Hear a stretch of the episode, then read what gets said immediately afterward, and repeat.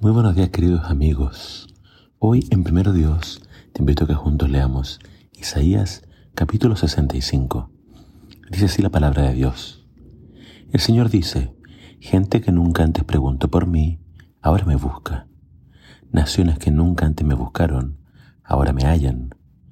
Pero mi propio pueblo, no obstante que el día entero he tenido los brazos abiertos para recibirlos, se ha revelado sigue sus propias sendas y pensamientos perversos. Todo el día me ofenden cara a cara, adorando ídolos en muchos huertos y quemando incienso en las azoteas de sus casas. Van por la noche a las tumbas y a las cuevas para adorar malos espíritus y comen cerdo y otros alimentos prohibidos. Pero unos a otros se dicen, no te me acerques mucho, porque me contaminas porque soy más santo que tú. Ya no lo soporto. Día tras día me enfurecen. Mira, aquí tengo escrito el decreto. No guardaré silencio. Daré a cada quien lo que se merece. Sí, les daré su merecido pago, y no solo por los pecados de ellos, sino por los de sus padres también, dice el Señor, porque también ellos quemaban incienso en los montes y me ofendían en las colinas. Les voy a dar su merecido pago pero no los destruiré a todos, dice el Señor, porque así como entre los racimos de uvas malas aparecen algunas buenas, y alguien dirá, no las arrojes todas, hay algunas uvas buenas, no destruiré a todo Israel, porque tengo entre él algunos siervos fieles. Preservaré algún remanente de mi pueblo, para que posea la tierra de Israel. Los que yo seleccione la heredarán, y allí me servirán. Y para aquellos de mi pueblo que me hayan buscado, los valles de Sarón volverán a estar llenos de rebaños, y el valle de Acor será sitio para pastorear manadas.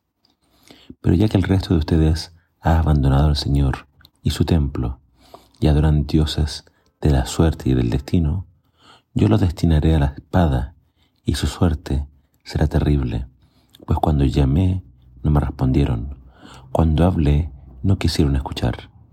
Deliberadamente pecaron ante mi vista y resolvieron hacer a sabiendas lo que yo desprecio. Por lo tanto, el Señor Dios dice, ellos morirán de hambre, pero mis siervos tendrán que comer.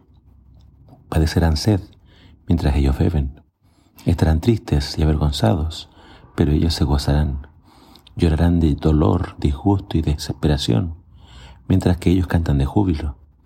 Su nombre será anatema entre mi pueblo, porque el Señor Dios los matará, y a sus siervos fieles les dará otro nombre.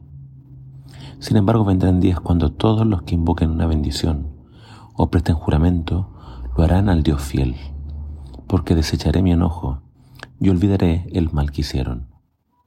Pues miren, estoy, creando un nuevo cielo y una nueva tierra, tan admirables que nadie volverá a recordar las cosas pasadas. Alégrense, regocíjense para siempre en mi creación.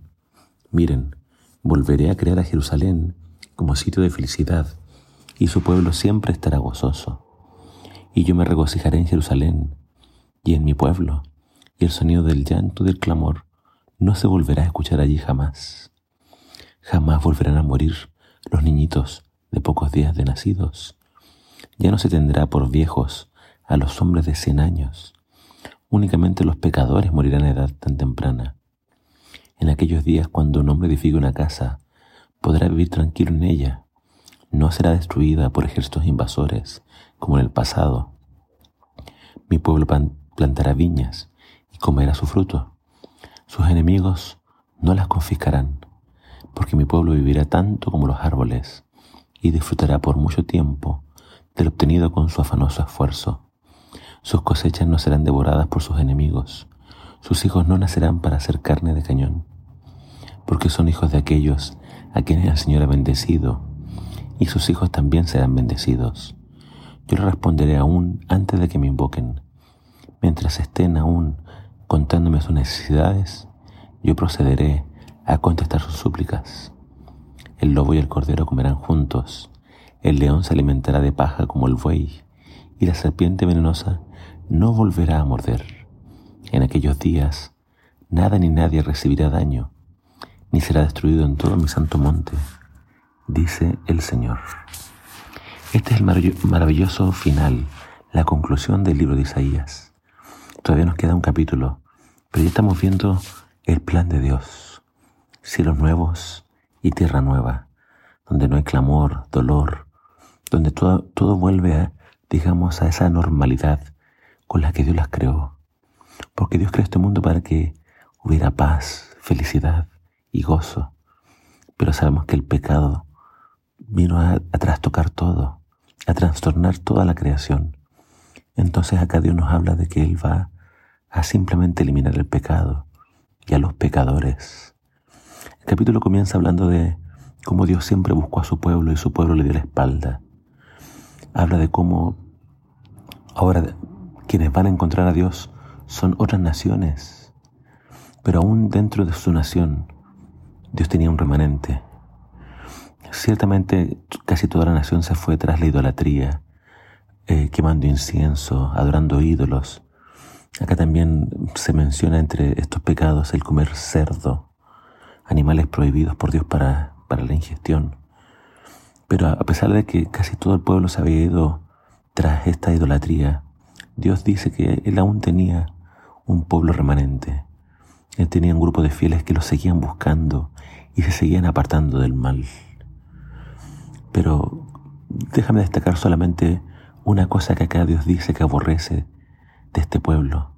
Dice, ellos hacen todos estos males y aún así le dicen a otros, apártate de mí porque me vas a contaminar, porque soy más santo que tú.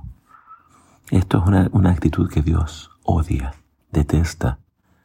Dios detesta el orgullo espiritual.